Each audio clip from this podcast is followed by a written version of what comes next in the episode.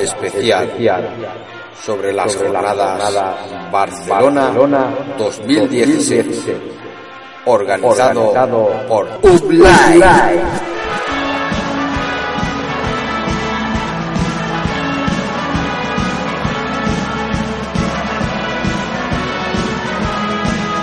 Tifloclub, Utlay, el podcast. Hola, ¿qué tal a todos?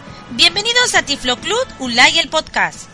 Aquí estamos de nuevo con todos vosotros, continuando con los podcasts especiales dedicados a las sextas jornadas de usuarios de tecnologías para personas con diversidad funcional visual que tendrán lugar los días 3, 4 y 5 de diciembre de 2016 en Barcelona, España, sede de la Delegación Territorial de la ONCE en Cataluña y que, como sabéis, están convocadas por UTLAI. El objetivo de esta serie de podcasts es manteneros informados sobre todo lo que va aconteciendo acerca de las mismas.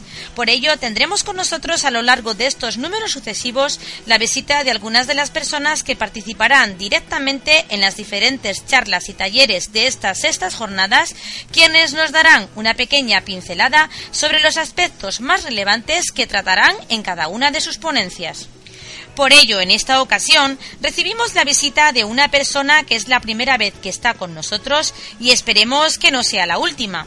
Se trata nada más y nada menos que de Juan Núñez, que viene a hablarnos sobre Arduino y su relación con la accesibilidad. Si queréis saber de qué se trata, permanecer atentos a la entrevista que mantendrá con Manolo, donde nos lo explicará con más detalle. Por otra parte, contaros que existen varias vías de contacto para saber más acerca del desarrollo de estas sextas jornadas de usuarios o bien para hacernos llegar vuestras consultas, ideas o sugerencias. En primer lugar, la conocida web de Udlai, que como sabéis es www.udlai.org. Además, tenéis tres correos electrónicos a vuestra disposición, que son los siguientes udlay.udlay.org, jornadas.udlay.org y podcast.udlay.org. También, como no, nos podéis encontrar en las redes sociales, en Twitter en arroba udlay 1998 y buscarnos además en Facebook. Y dicho esto, ahora sí, damos paso a los contenidos de este número 3 especial del podcast dedicado a las sextas jornadas de usuarios de tecnologías para personas con diversidad funcional visual. ¡Comenzamos!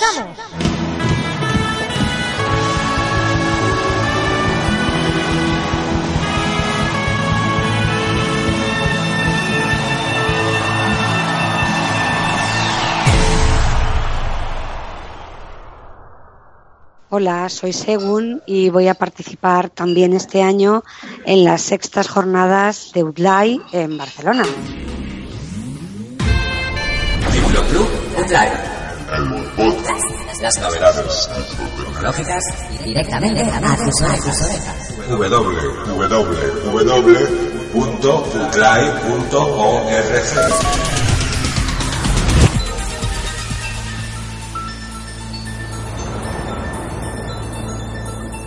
Novedades en la web de Uzlay. En la web de Uzlay. En la web de Uzlay. En la web de Uzlay. Os informamos que ya se encuentra disponible en la web de Udlay, que como sabéis es www.udlay.org, el programa y el formulario de inscripción para asistir a las sextas jornadas de tecnologías para personas con diversidad funcional visual. El precio de inscripción para acudir a las mismas es de 30 euros hasta el 1 de octubre y de 40 euros a partir del 2 de octubre hasta el 20 de noviembre, fecha en que finaliza el plazo de inscripción a las mismas, a partir de la cual ya no se admitirán inscripciones. Este precio incluye la documentación y los desayunos de los tres días. Asimismo, la organización tiene previsto un servicio de restaurante a mediodía para los días 3, 4 y 5 de diciembre en la propia cafetería de la ONCE, sede de las jornadas, al precio de 10 euros el menú. Todo esto deberá ser indicado en el propio formulario de inscripción. Por otra parte, respecto al alojamiento, la agencia de viajes Iurisur nos hace llegar la siguiente oferta en el Hotel Vilamari, calle Vilamari 3436, a muy pocos metros de la sede de la Delegación Territorial de la ONCE en Cataluña, lugar donde se desarrollarán las actividades de las jornadas.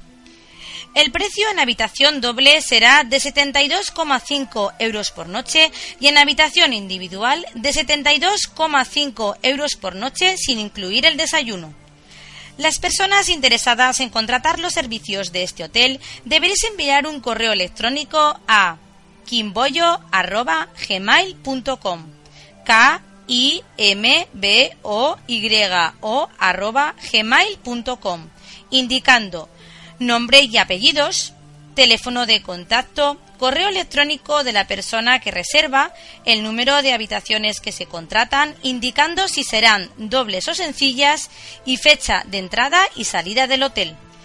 También podéis realizar la reserva de habitaciones llamando a los siguientes teléfonos 957 96 1008 o por WhatsApp al número más 34 664 45 48 12.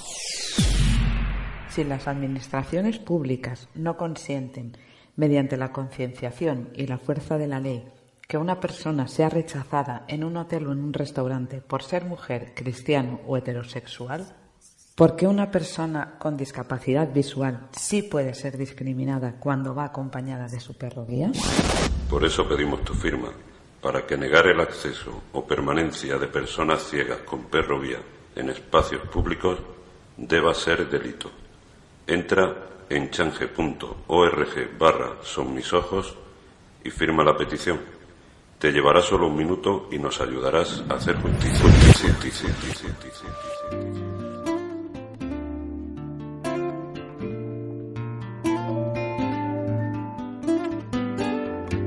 Como todos sabéis, ya se encuentra en la página web de UBLAI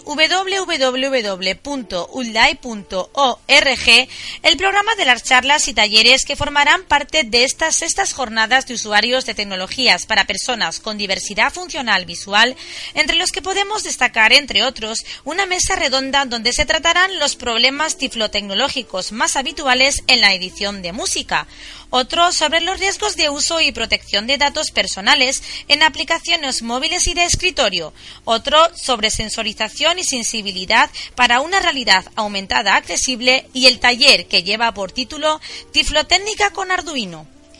Precisamente de este último nos viene a hablar a continuación con más detalle su propio ponente que como ya adelantamos en la presentación se trata de Juan Núñez. Pero antes os cuento que Juan nació en Barcelona, es ingeniero técnico de profesión y se considera un cacharrero por vocación.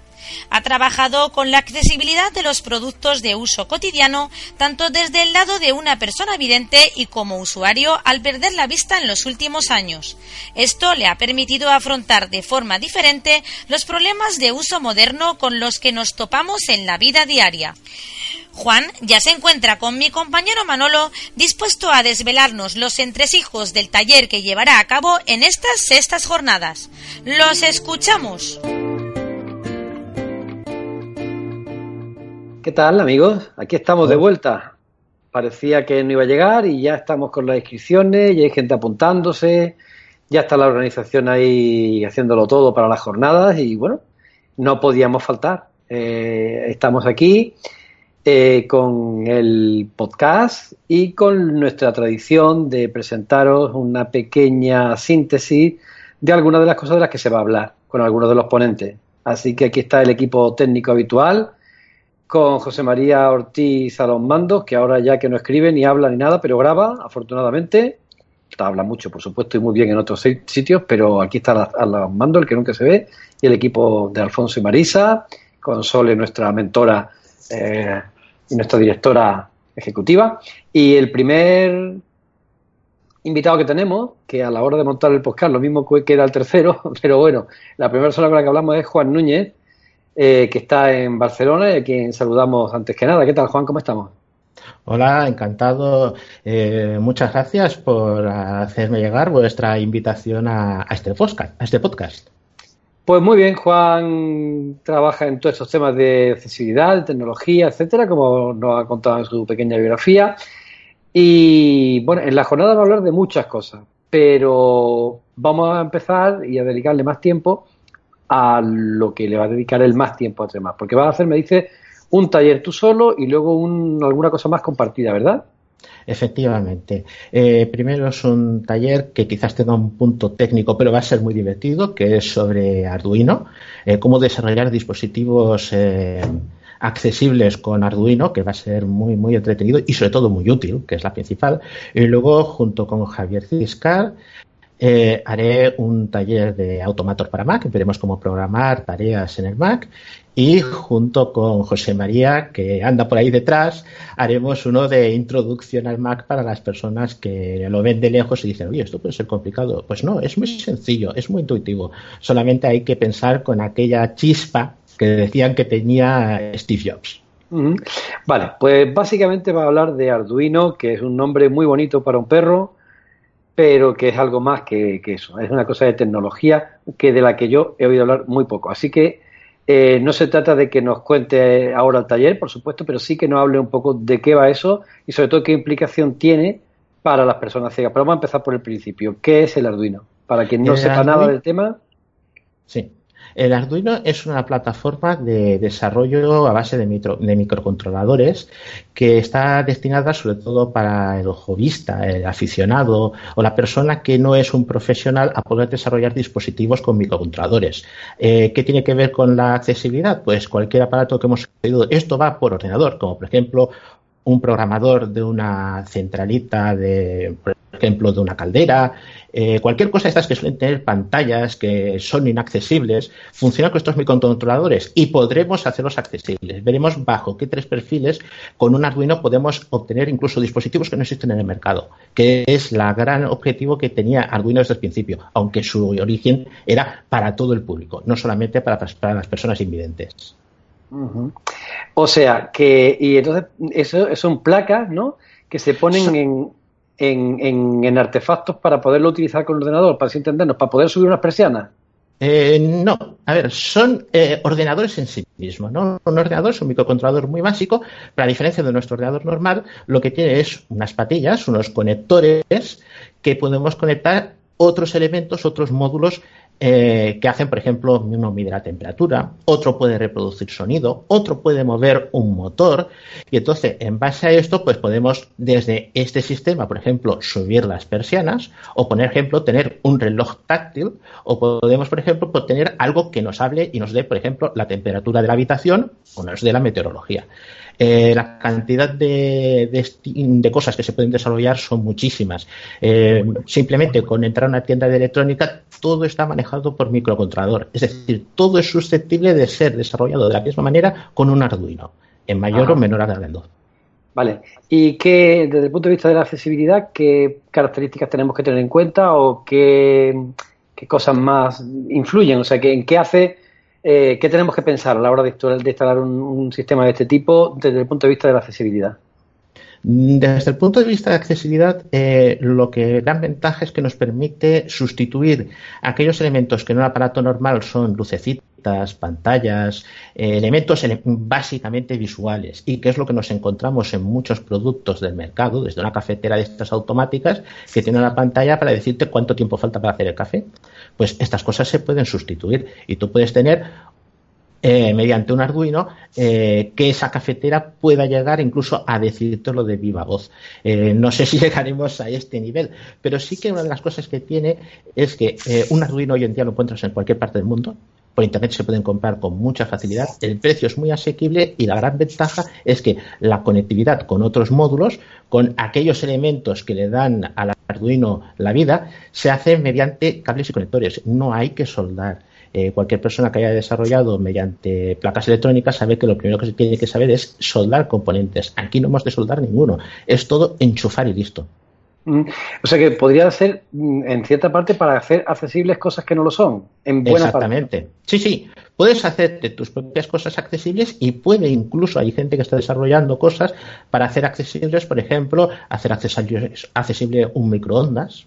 Una por ejemplo. Por ejemplo, se podría hacer. Es casi casi de las cosas más sencillas que se podrían hacer dejando aparte el precio de la, Thermomix. Bueno, ya, pero es que la Thermomix yo sí que he visto que eso sí que ha pasado de ser accesible por completo a la siguiente versión ser inaccesible por completo. Entonces, a lo mejor eso es de las cosas más útiles que, se me ocurren. Pues precisamente el sistema que eh, ha hecho inaccesible la Thermomix es el sistema que mediante un Arduino puede hacerla especialmente accesible. Por ejemplo, mediante voz o conectándolo mediante Wi-Fi a un teléfono móvil.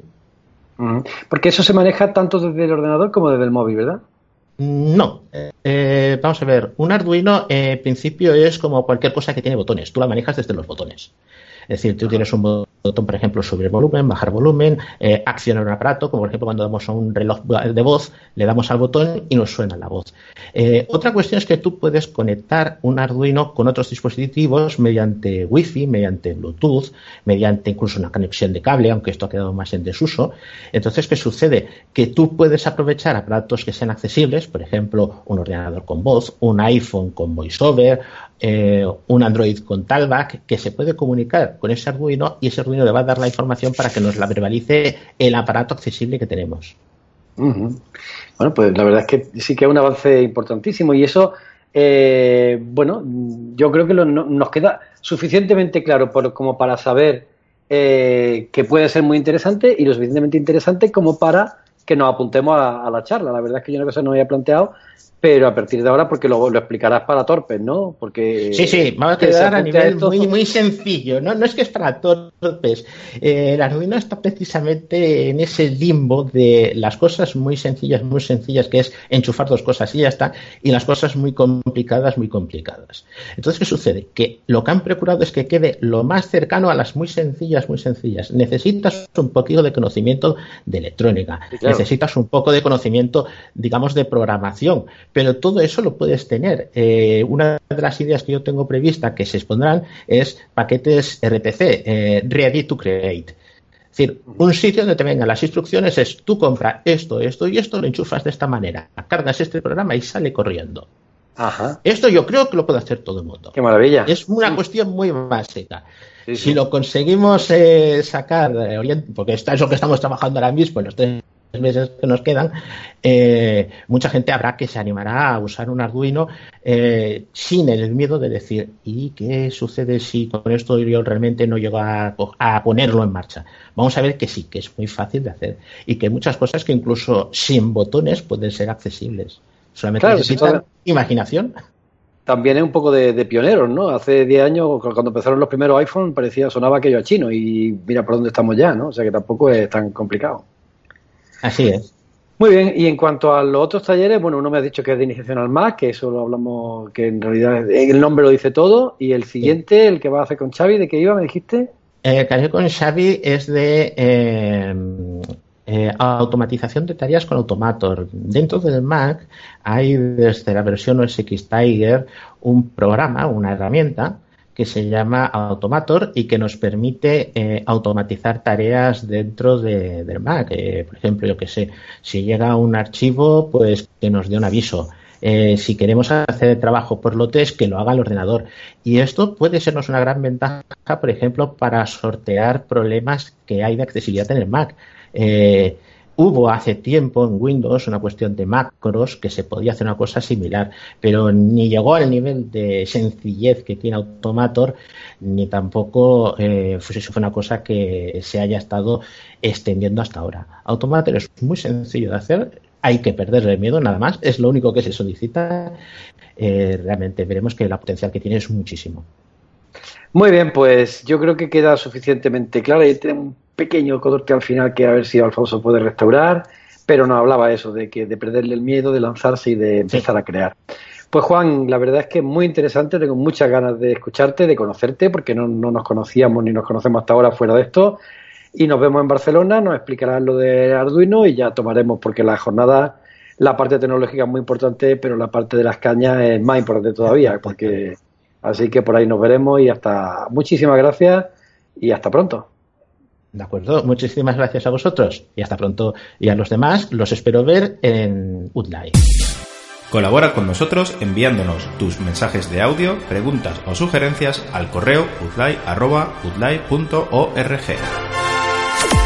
Hola, soy Roberto Pérez de Paz y voy a participar en las sextas jornadas de UTLAI Barcelona 2016. Tiflo Club Hasta aquí llegamos a este tercer número de Tiflo Club Ulay, el podcast dedicado a las sextas jornadas de usuarios de tecnologías para personas con diversidad funcional visual que tendrán lugar en Barcelona del 3 al 5 de diciembre de 2016 y que esperamos haya sido de vuestro interés, dando las gracias en primer lugar a nuestro invitado de este número, Juan Núñez, por haber estado con nosotros y, como no, agradecer también a nuestros colaboradores por su trabajo. Recibir un cordial saludo de los habituales de este podcast, comenzando por mi compañero Manolo, que una vez más ha estado entrevistando en este caso a Juan, de José María Ortiz, que se ha encargado de las tareas de coordinación, de Alfonso, que una vez más ha estado al frente de los mandos en las tareas de edición y montaje de este podcast, y de una servidora, Marisa, que me he encargado de su presentación. Por nuestra parte, nada más. Os emplazamos a que nos escuchéis en el próximo número de este podcast, en el que os seguiremos informando sobre todo lo que vaya aconteciendo acerca de estas jornadas. Gracias por haber estado con nosotros y hasta la próxima.